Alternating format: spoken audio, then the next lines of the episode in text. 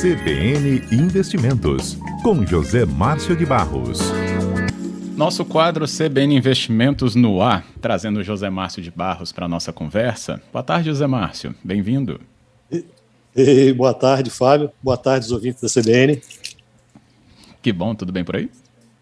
Tudo bom, tudo bom, bom. fazer parte desse, desse time há, há 12 anos que eu estou aqui na, nesse bate-papo, de vir de uma maneira despretensiosa e já tem 12 anos essa brincadeira. Não é por acaso, né, José Márcio? Assim, a gente é. tem é, um conteúdo tão especial com você durante todo esse tempo, né, acompanhando as diferen os diferentes momentos, né, inclusive, da economia. Falei um pouquinho hoje de história da economia, então, dos últimos 12 anos também você esteve presente falando e fazendo as suas análises aqui nesta tarde da CBN. E é ótimo, é muito com especial. Com muito orgulho, com muita alegria. Que bom. Bem, hoje a gente tem um marco, né? 25 anos de CBN. Se a gente pensar, José Márcio, em 25 anos, podemos transformar o perfil do nosso ouvinte em investidor? Claro que eu acho que o caminho não é fácil, mas se também não houver orientação, ele não acontece. O que, que a gente pode, com a sua ajuda, ter entendimento sobre orientações para começar a investir?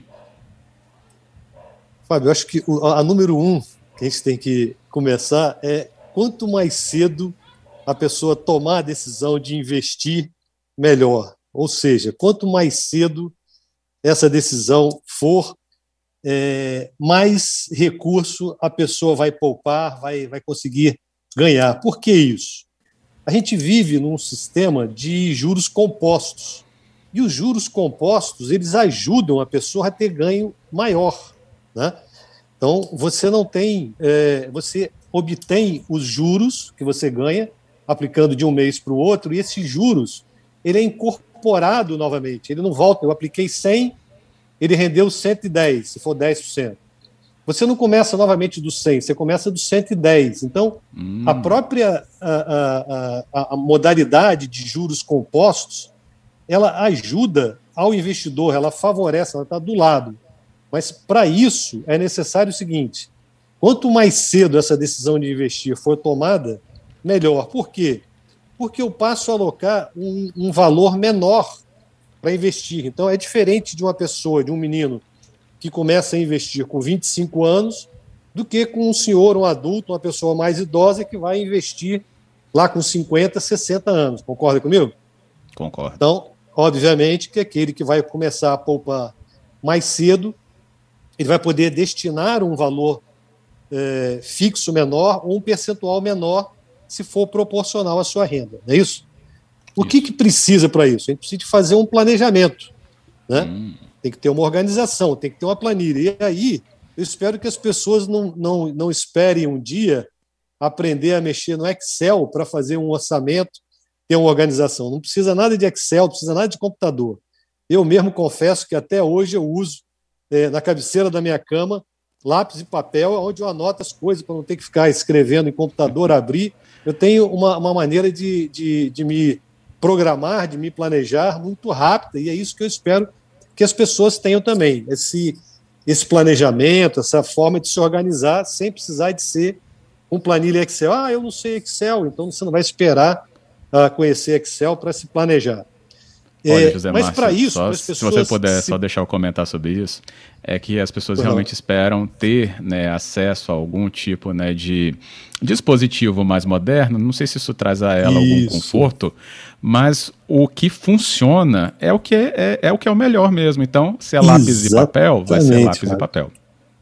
Exatamente. Mais simples é o lápis e papel que você pode até apagar depois que você escrever. Mas esse planejamento, essa organização, ela precisa de um fator motivador, concorda?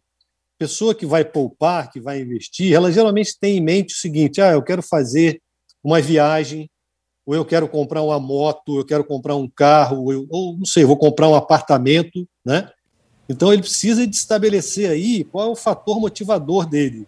Por que, que isso aí é importante, né? Estabelecer essa meta para investir. Essa meta você precisa de pensar num curto prazo, num médio prazo ou de um longo prazo. Por quê?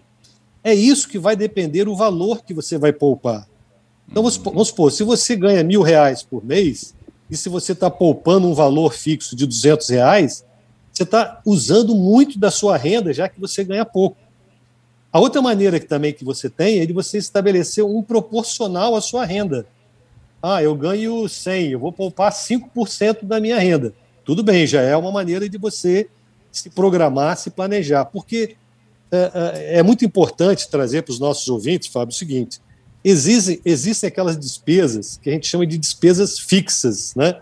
aquelas que a gente não tem como correr, que é, para algumas pessoas, pode ser um aluguel, né?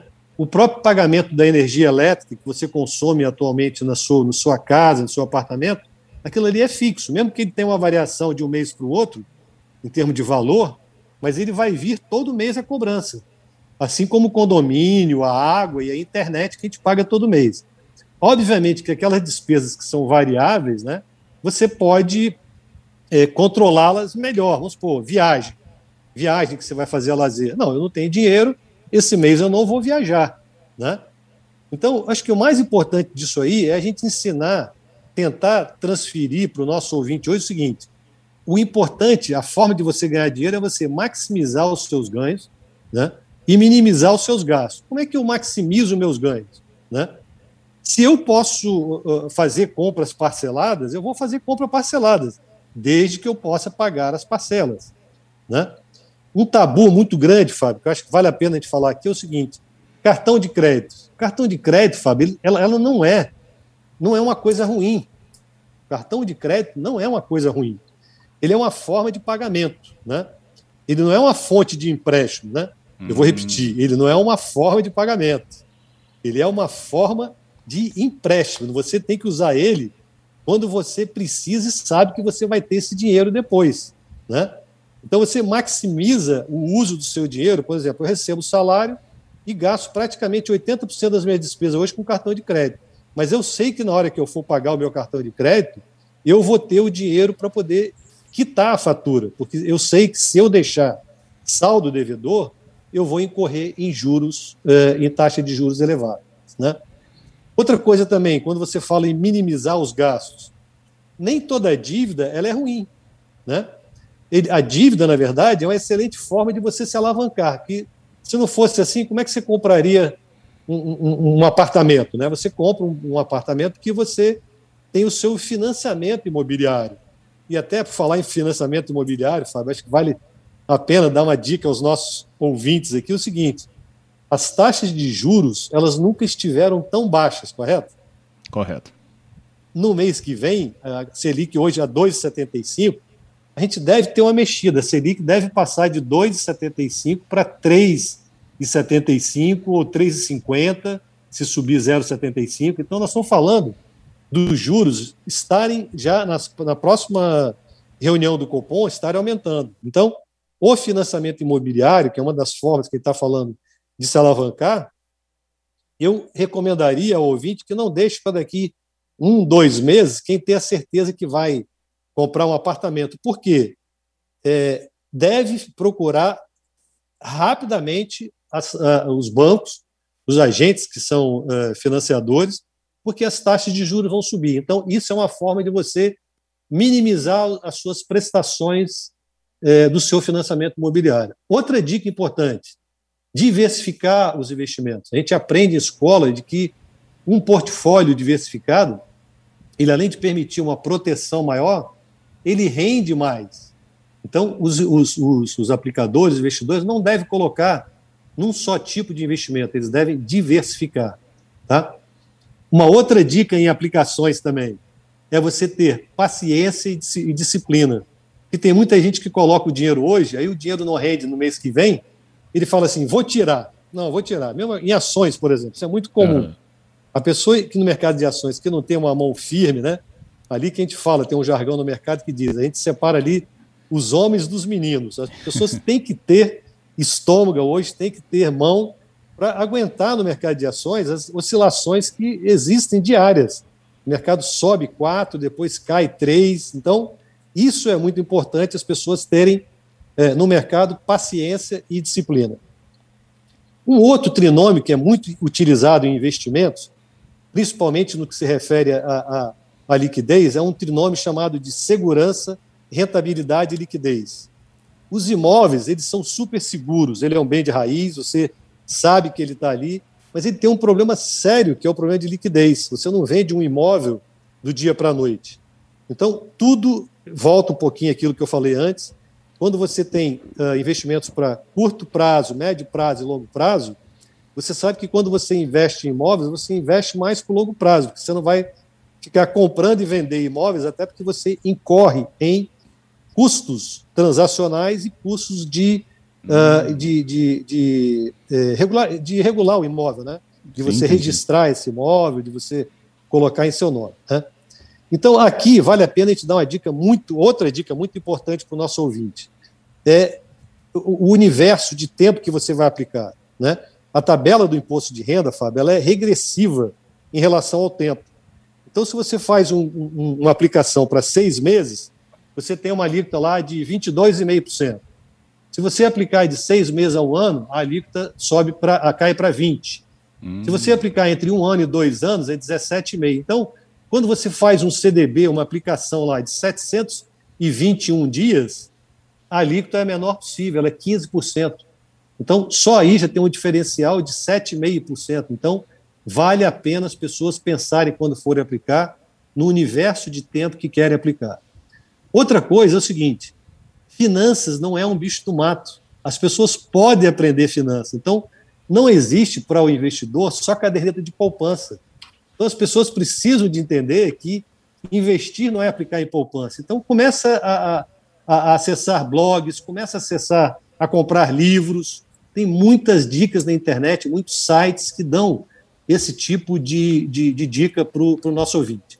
E caminhando já para o final, acho que na hora de escolher um investimento, o que, que as pessoas precisam de ter, né? As pessoas precisam de se conhecer enquanto investidor, então ela tem que saber qual é o perfil dela, e isso é essencial, Fábio, né?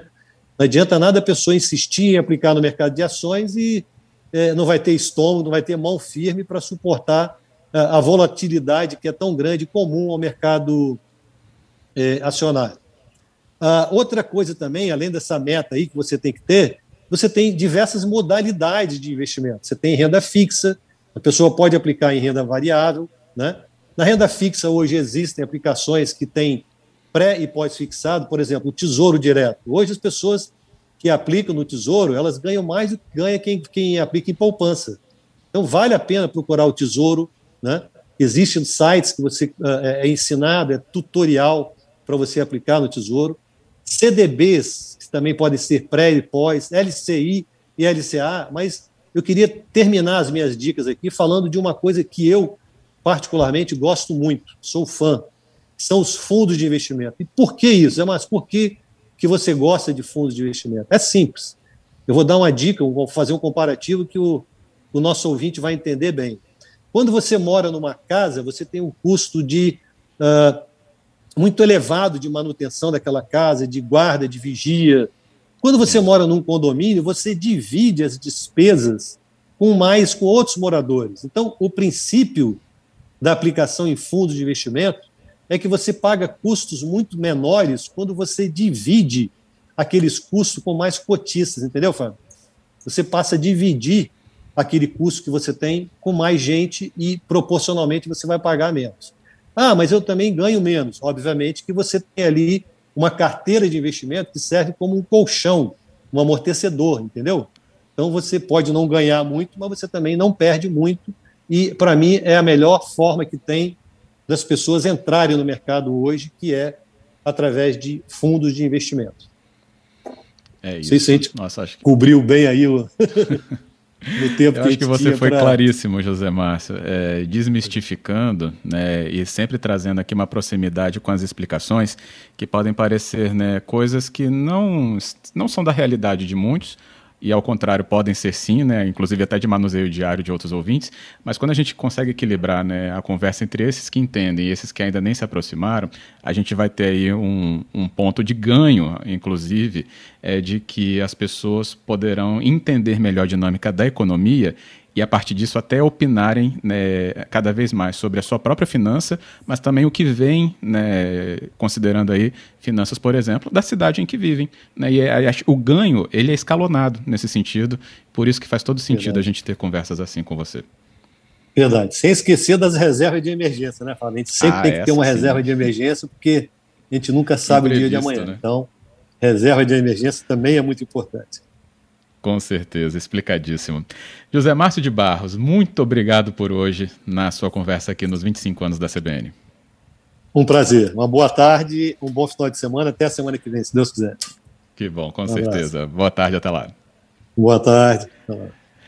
Bem, José Márcio de Barros foi claríssimo aqui, né, sobre como você pode transformar aí, né, a sua vida e se transformar então, né, num investidor, num perfil investidor. Isso passa por N situações, né? Então, e também não vai acontecer isso na segunda-feira, por exemplo, mas você tem que começar a pensar um pouco melhor sobre isso, por exemplo. Vai que em 25 anos você tem uma mudança tão radical assim na sua vida, na sua vida, porque conhecer um pouco mais, né, de finanças a partir de quadros como esse.